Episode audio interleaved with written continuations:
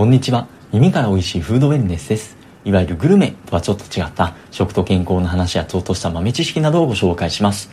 で、今回は食品添加物に関する話なんですけれども、食品添加物っていくとなんかちょっと悪いものを取ってるみたいなイメージがあってもうなるべく取るのを避けてますよっていう方もいらっしゃれば、まあ、全然特に気にしませんっていう方もいらっしゃるんじゃないかなと思います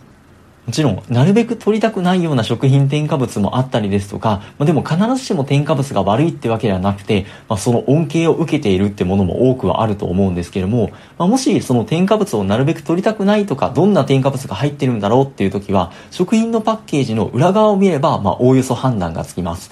その原材料欄っていうところで、まあ、その、まあ、使用量の多い順からその原材料が書いてあるんですけども、その後途中でスラッシュがどっかに入ってると思うんですよ。大体の場合そうなんですけども、でその後に書かれているものが食品添加物になります。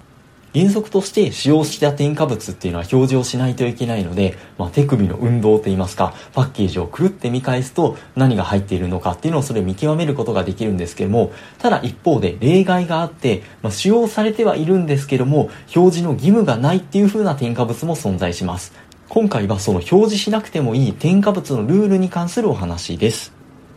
この添加物の表示が省略される例外のケースっていうのがまあ3つ主に規定されていましてまず1つ目が栄養強化の目的で使用されるもの。で、まあ、2つ目が、まあ、加工除剤っていうもの。で3つ目がキャリーオーバーと呼ばれるものです。特に気になるのが2つ目と3つ目にあたるものなんですけどもちょっと順番に見ていきますと1つ目の栄養強化の目的で使用されるものっていうのはその栄養強化目的で、あの、ビタミンとかミネラルとか、まあそういったものを添加する場合っていうのは、まあ、食品添加物としての表示を省略できますよっていうルールになります。まあ、ちょっと説明そのままやんって感じかもしれないんですけども、例えば、ビタミン C とかを例にとりますと、例えばビタミン C を、でも本当にそのビタミン C を強化したいって目的で使っているのであれば、そのビタミン C っていうのは表示はしなくてもいいんですよ。ただ一方で、このビタミン C を酸化防止剤っていう風な酸化防止目的で使ってる場合っていうのは、酸化防止剤、カッコビタミン C みたいな感じで表示が必要になります。例えば身近なところで言うと、ペットボトルの飲み物とかで、例えばお茶とかにも、の酸化防止剤、カッコビタミン C とかってよく書いてあるんじゃないかなと思います。続いて二つ目の免除ルールの加工除剤っていうものなんですけども、まあ、これっていうのはその食品の製造加工加工の際にその添加物としてま使われるものなんですけどもそのうちその食品の完成前に除去されてるものだったりですとかあとは最終的な製品食品の中にごくわずかな量しか残らないので実質的にその商品に影響を及ぼさないものなどがこの加工除剤にあたってその食品表示が免除されるっていうルールがあります。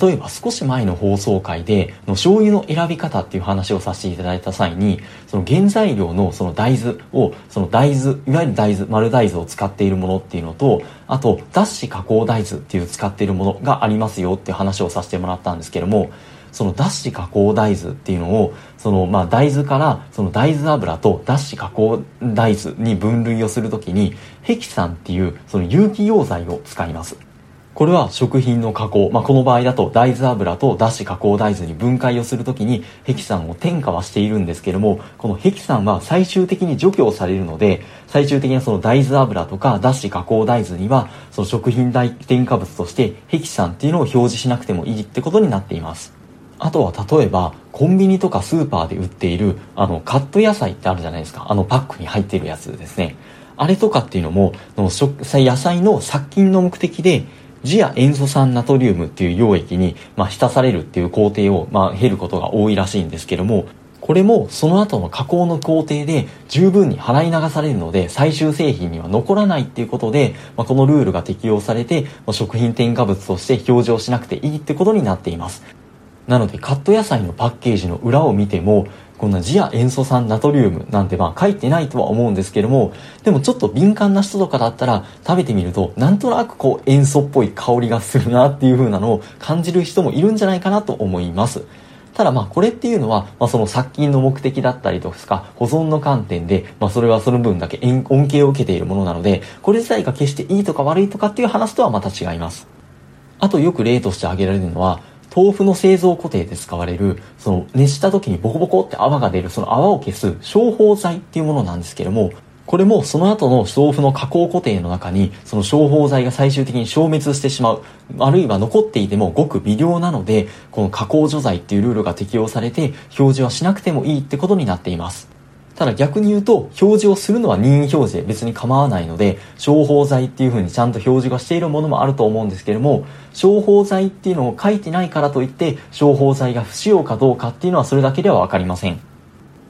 続いて3つ目の添加物の表示が免除されるルールのキャリーオーバーっていうものなんですけれどもこれその名前だけは聞いたことがある方もしかしたらいらっしゃるかもしれません。これっていうのは、まあ、ある食品を作るとした時にその食品の原材料にあの使われている添加物なんですけどもその食品の製造工程工程ではその食品添加物は使われなくてかつその食品の中にはその原材料に含まれている添加物が効果を発揮するほどの量が含まれていないものっていうのがこのキャリーオーバーっていうルールに該当して添加物の表示が免除されるっていうふうなものです。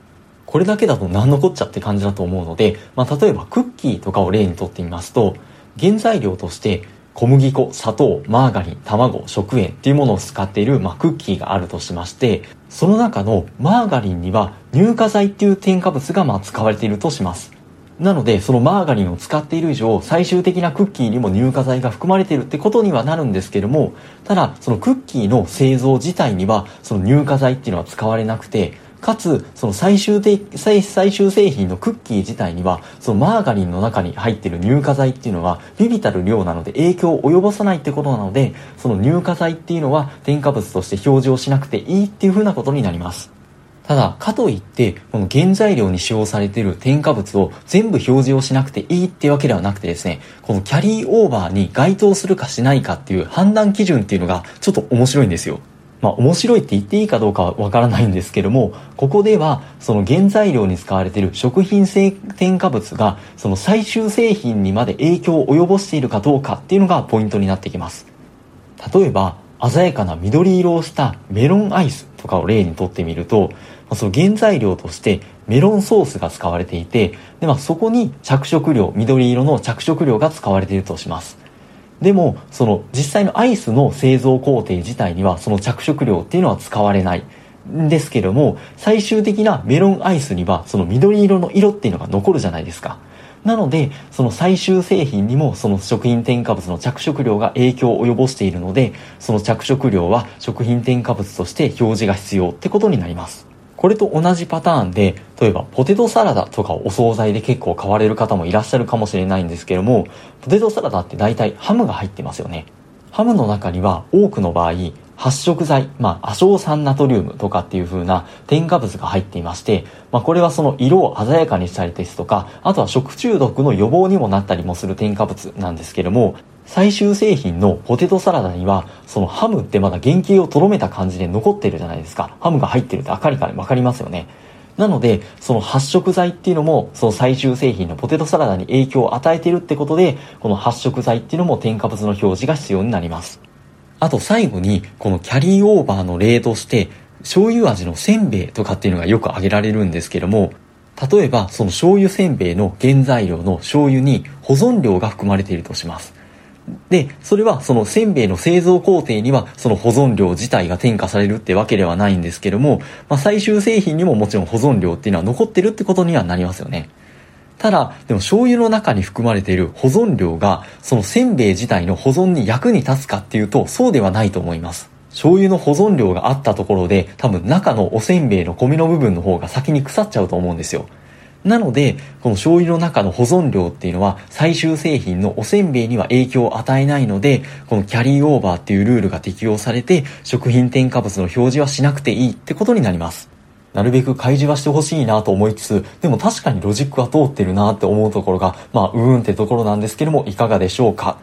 ということで今回は食品表示検定中級テキストや裏を見て美味しいを買う習慣の書籍やあとは過去に私自身が書いたブログなどを参考にご紹介をさせていただきました。これは一般的に面白い話かどうかはわからないんですけども、ちょっと今度話したい話の前提にもなってくるので、そう今回ご紹介をさせていただきました。もしよろしければこのチャンネル引き続きフォローですとか、良かった放送回はいいねなどをしていただけますと非常に参考になります。引き続き素敵なフードメンスライフをお過ごしください。本日もありがとうございました。